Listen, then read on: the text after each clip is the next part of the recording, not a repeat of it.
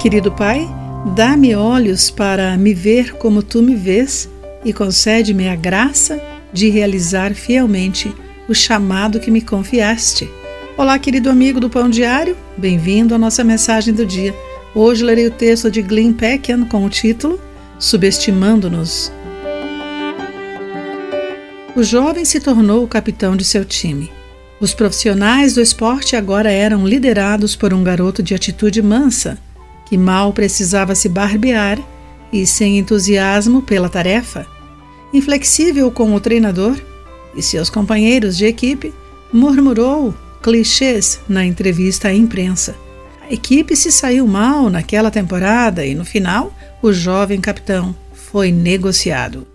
Ele não entendeu que precisava liderar, ou talvez ele nunca acreditou que poderia.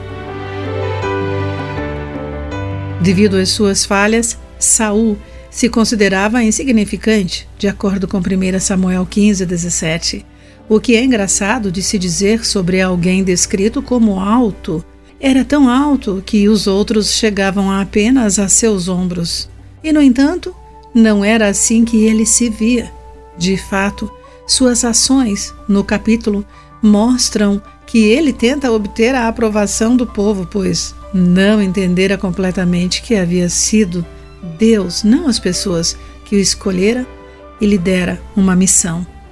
Mas o erro de Saul é uma imagem do fracasso de todo ser humano.